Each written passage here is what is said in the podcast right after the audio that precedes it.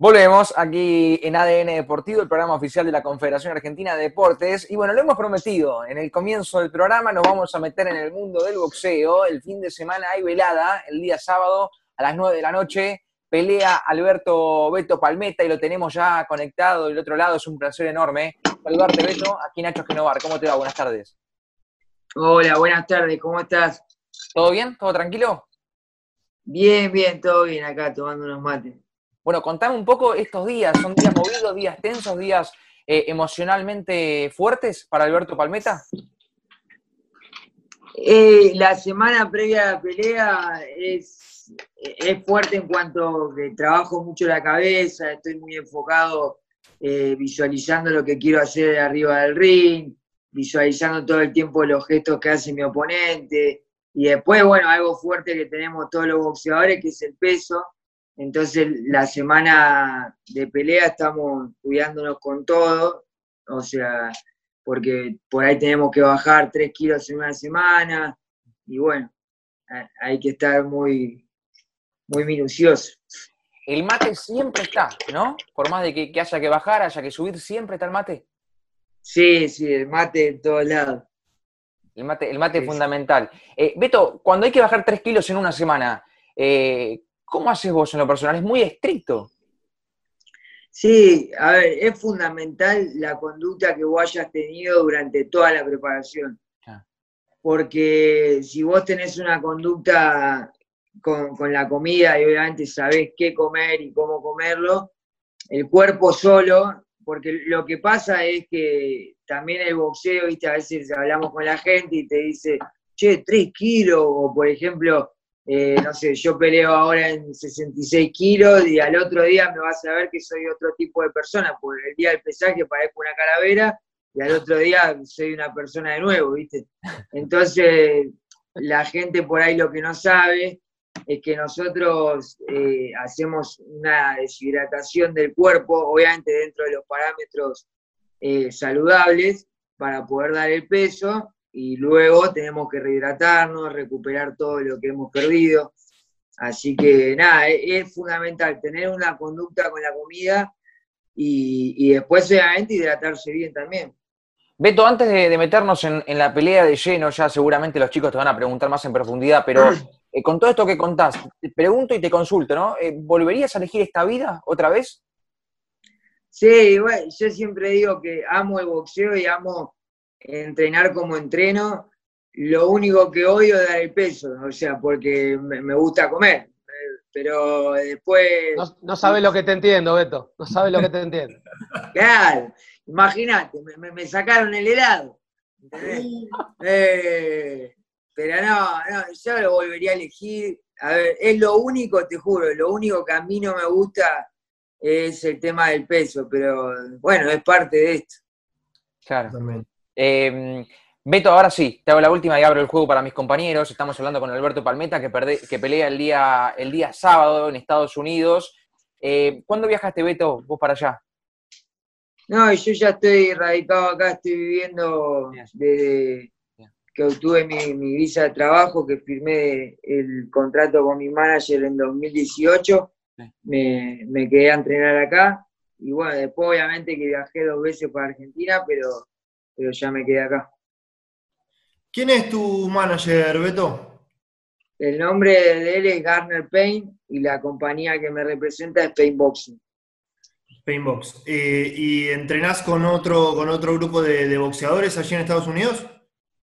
Sí, sí, está Marcos Escudero, que es argentino, que él peleó hace dos semanas también. Eh, está Manuel Torres, que va a pelear la noche, que voy a pelear yo también. Y eh, no, otros argentinos estén por acá. ¿Se puede decir que la pandemia entonces te agarró ya directamente? Sí, sí, sí, pasé el cumpleaños acá encerrado, todo, yo cumplí el 5 de abril. Eh, y, sí, tuve un montón de situaciones, tuve que cambiar de entrenador porque mi entrenador eh, tiene 69 años, entonces cuando todo esto empezó a pasar, me dijo, mira, tengo miedo por mi salud, así que me voy a quedar en casa. Y bueno, eh, te soy sincero, yo encima me enteré por él de la pandemia. Esto fue en marzo, por ahí.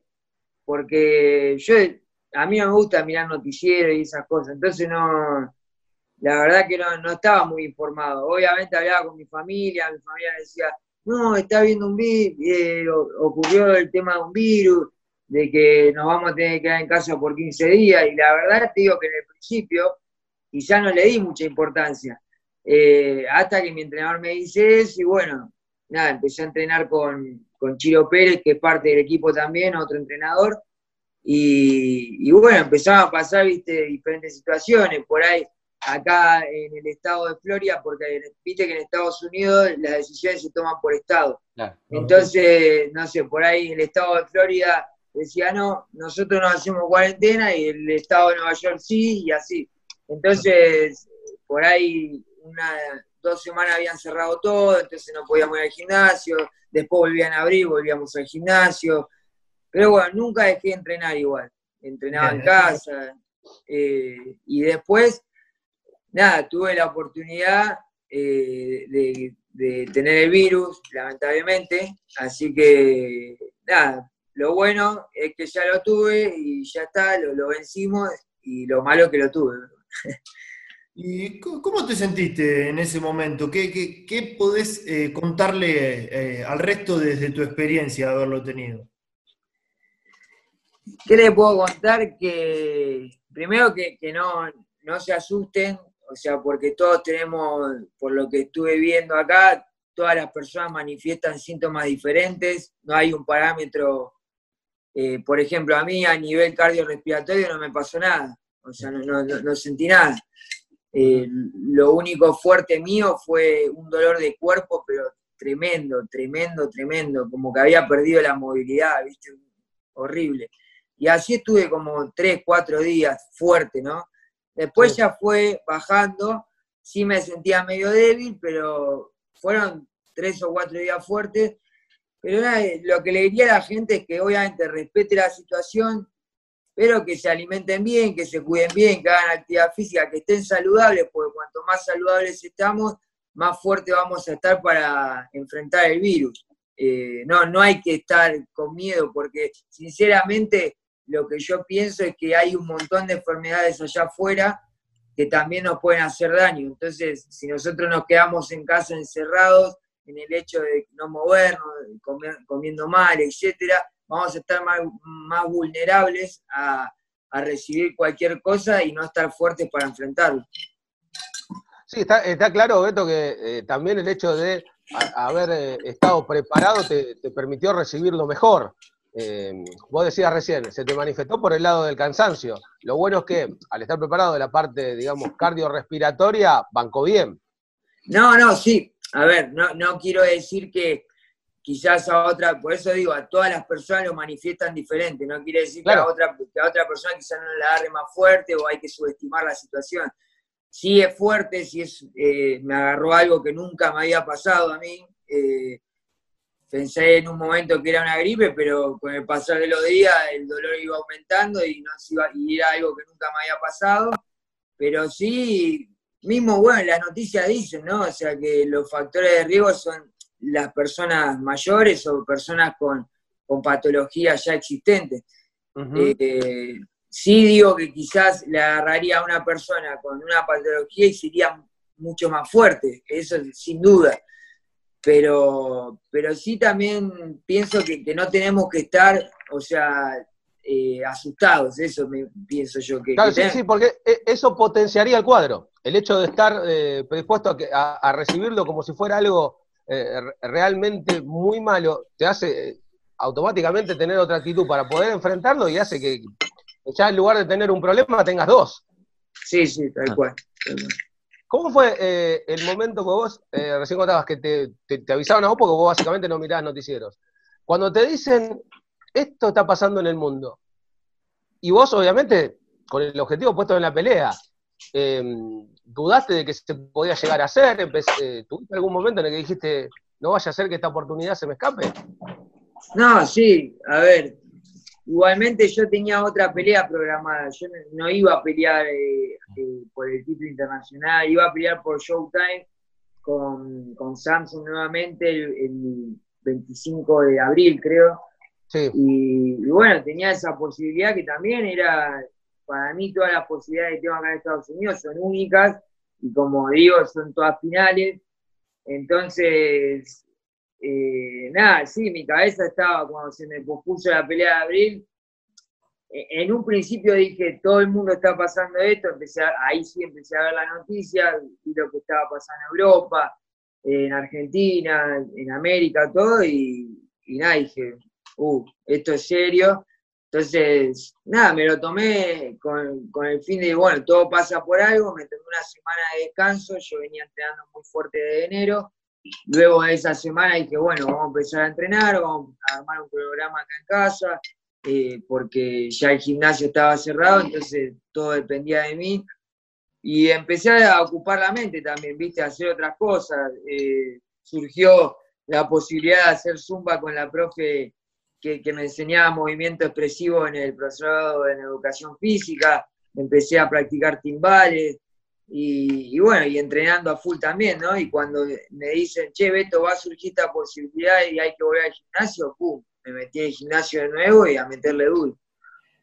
Beto, eh, sábado peleas por el título internacional con Wiggins. Contame un poco si lo conoces a él, si, bueno, has dicho en el comienzo que, estás viendo los movimientos de él para por lo menos acostumbrarte un poco y para, prever el día sábado, pero, pero ¿lo conoces a él en profundidad? ¿Qué, referencias tenés de Wiggins? Bueno, estuve estudiándolo bastante, vi las peleas que, pude encontrar en YouTube y es un boxeador zurdo, un poco más alto que yo. Eh, no, no siento que, sea rápido, o sea, veo que él intenta manejar siempre la distancia para contragolpear, como que espera demasiado, no lo veo como él teniendo la iniciativa de abrir el espacio, de generarlo. Así que yo creo que la clave va a estar en, la velocidad y la fuerza que, tengo yo a la hora de, acortar la distancia, a la hora de provocar el trabajo en, esa dicha distancia, así que nada, realmente estoy con mucha expectativa. Eh, es un buen rival, la verdad que es un buen rival, entonces eso hace que, esté con las luces todas prendidas, ¿no? Eh, pero, pero a la vez confío en el trabajo que venimos haciendo con mi equipo. ¿Y cómo te imaginas, Beto, que van a ser, eh, va a ser la pelea en estas circunstancias de pandemia? Imagino que habrás visto ya sin público, con los jueces separados, es como algo particular que se está viendo en el boxeo. ¿Cómo, lo imaginas vos desde adentro? Bueno, mira, primero te digo que eh, yo cuando salgo al ring es como que me gusta escuchar la música que, a mí me, enciende, que siempre estado con el, mismo tema, eh, como que me hace emocionar y, después todo el camino de que yo empiezo en, el vestuario hasta que me hasta que entro al ring, es como que me imagino la cara de mi rival enfrente mío. Entonces no, no miro nada de lo que esté pasando alrededor. Eh, la verdad que si hay público, no hay público, si es diferente o no es diferente, no, no le voy a dar importancia. Digamos que entonces, eh, bueno, en este caso, al ser visitante contra un pugil local, como no te afecta entonces que haya público o no lo haya?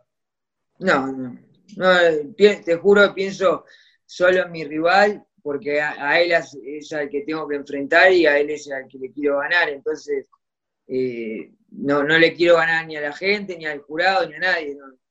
Entonces, quiero hacer lo que a mí me gusta, que es boxear. Excelente. Beto, yo te quiero preguntar por la barba, eh, ¿te, la ¿te la vas a tener que sacar para el sábado? No, no, voy a pelear, así, como me ve, voy a pelear eso. Perfecto, se queda entonces. ¿Y cuánto te cambió la preparación una vez que llegaste a los Estados Unidos, Beto? Eh, se te ve muy bien físicamente, eh, la verdad.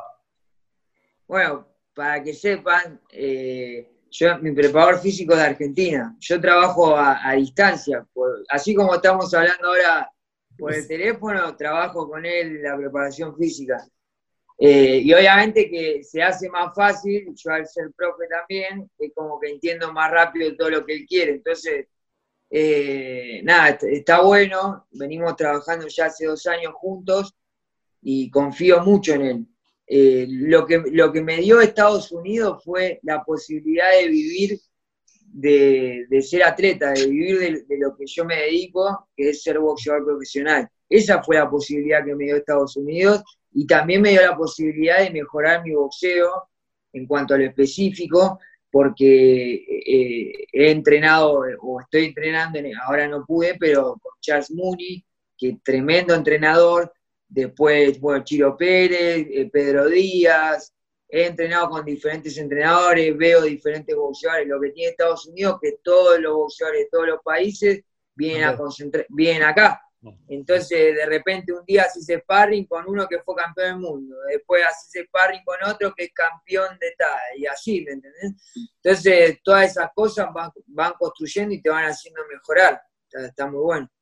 Totalmente. ¿Metiste promesa si, si llegás a ganar? promesa, ¿cómo? Si yo a ganar. Cumplís algo, porque hay deportistas que ponele cuando dicen, bueno, si se me da esta, hago tal cosa, no sé. Me corto la barba, me tiño de rubio, me voy caminando a. Están con la barba, Beto, quieren bajarte la barba. No, le, gustó la barba. No le gustó. A mí me gusta, a mí me gusta, a mí me gusta. A mí, a mí en particular me encanta. Yo no la podría usar porque. No, no puedo. Soy uno de, soy de Creedence Clearwater Revival si uso una de esas, pero, eh, a, vos te, queda Ariel, ese rostro de vikingo, ese rostro de vikingo, digo. Para mí, intimida, para, mí intimida más así. A mí, a mí dámelo, dámelo siempre así, con la barba. ¿eh? Pero, ¿hiciste alguna, alguna promesa si llegas a ganar? No, no, no, no, no pensé. Sabes que nunca pensé en eso, pero no, no, no, no pensé. Te juro que no, nunca. Yo quiero saber, Beto, eh, el sábado de la noche, después de la pelea, no importa el resultado, no, no, pensemos en el resultado ni nada. ¿Qué eh, gustito te vas a dar en cuanto a alimentación? el helado. ¿Te todo? ¿Te pedís el helado que te sacaron este tiempo? ¿Cómo va a ser? Siempre el gustito es algo dulce. Por ejemplo, te cuento, después de la pelea de noviembre, eh, que terminé no, sé si pudieron verla ustedes la, contra el mexicano Eric Vega. bueno, fueron 10 rounds a todo ritmo y, bueno, cuando terminé me dolía todo. Y bueno, fui con mi equipo a comer y la verdad que no quise comer, no tenía hambre. Pero cuando llegué a la habitación me tenía que comer chocolatito. Así que nada, algo, algo dulce va, va a ser seguro. Soy fanático de lo dulce, ese es mi problema. Bien, y hay muchas veces, viste, atenta contra, contra los boxeadores y la, y la forma física a la que tienen que llegar. Beto, eh, participaste en los últimos Juegos Olímpicos. Quiero, yo por ahí siempre tengo una teoría, como que por ahí, eh, al ser amateur, como que atenta quizá un poco contra la carrera profesional del boxeador, sobre todo eh, acá en Argentina. ¿Sentís que es así? ¿Te detuvo en algo? ¿No te detuvo? No, no, para nada. ¿Sabés cuál es el problema de Argentina? No es el problema de tener una gran trayectoria amateur. El problema es que empezamos tarde. Ese es el problema. Cuando, nosotros eh, recién estamos haciendo quizás nuestra primera pelea amateur, eh, otros boxeadores ya están compitiendo en mundiales juveniles. Por ejemplo, yo debuté, mi primera pelea amateur fue a los 16 años y, un boxeador cubano a los 16 años ya participó de mundiales, de panamericanos, de, ¿me entendés? Eh, nosotros empezamos tarde el boxeo en Argentina y, la idea sería poder crear una estructura boxística deportiva que permita que eh, los chicos se, se inserten en el boxeo a temprana edad, como son en otros países, y el desarrollo sería aún mejor. El problema es que, claro, vos decís, che, Beto, ocho años en la selección y ahora tiene 30 y mirá, eh, la carrera amateur lo habrá jodido, qué sé yo. No, mi carrera amateur, pero ultra más que agradecido y me ha formado terriblemente y ahora me sigo formando como profesional. Eh, lo que pasa que, te repito, en Argentina empezamos tarde, ese es el tema. Clarísimo, Beto.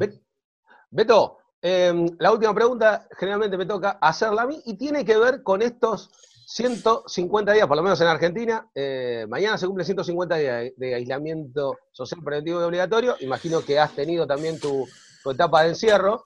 Y tiene que ver con estar tanto tiempo dentro de la casa y, los talentos. Un poquito vos ya titulabas, pero es qué talento desarrollaste en estos días de encierro. El señor Nacho Genovar, por ejemplo, aprendió cocina. Hace unas roscas increíbles. El señor Santiago Caruso es de tu tribu porque eh, Zumba, es Shakiro directamente.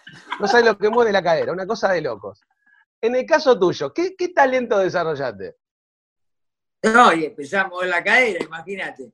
Un tronco era. Eh, no, sí, a ver, lo de Zumba no, no me lo perdí las clases por Facebook de, de la profe, no me lo perdí nunca. Eh, y me gustó, me empecé a. También lo.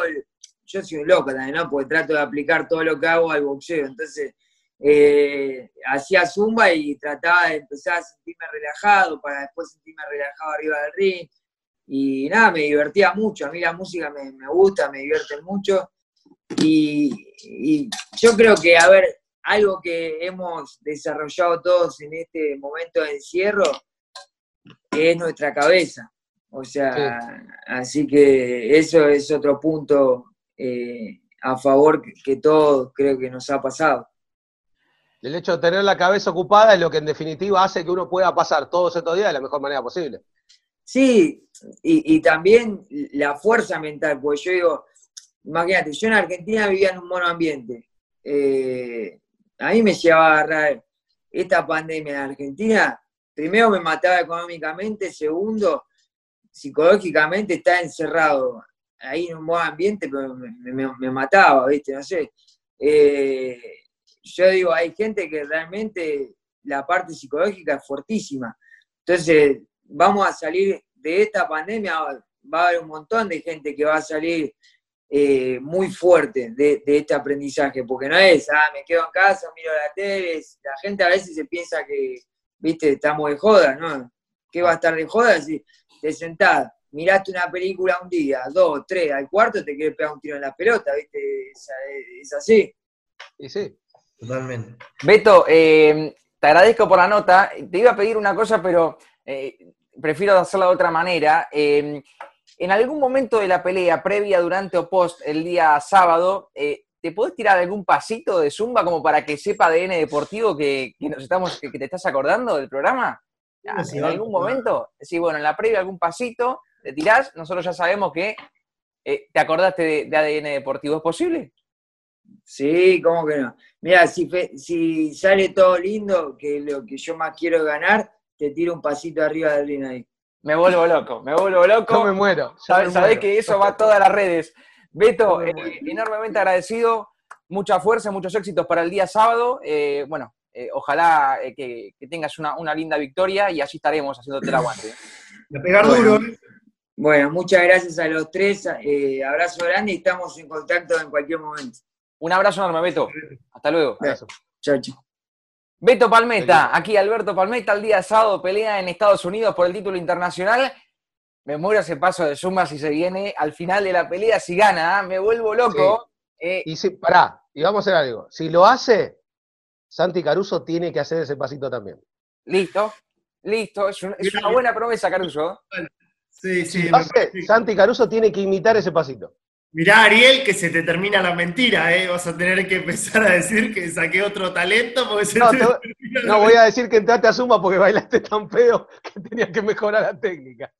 ¿Sabés qué voy a hacer? Esta parte después va a ir a todas las redes sociales. España la va a replicar en todas las redes sociales previo a la pelea, eh, por supuesto, para que Beto se tira unos pasos si es que consigue la victoria. ¿Hacemos una pausa? Pero con el cinturón.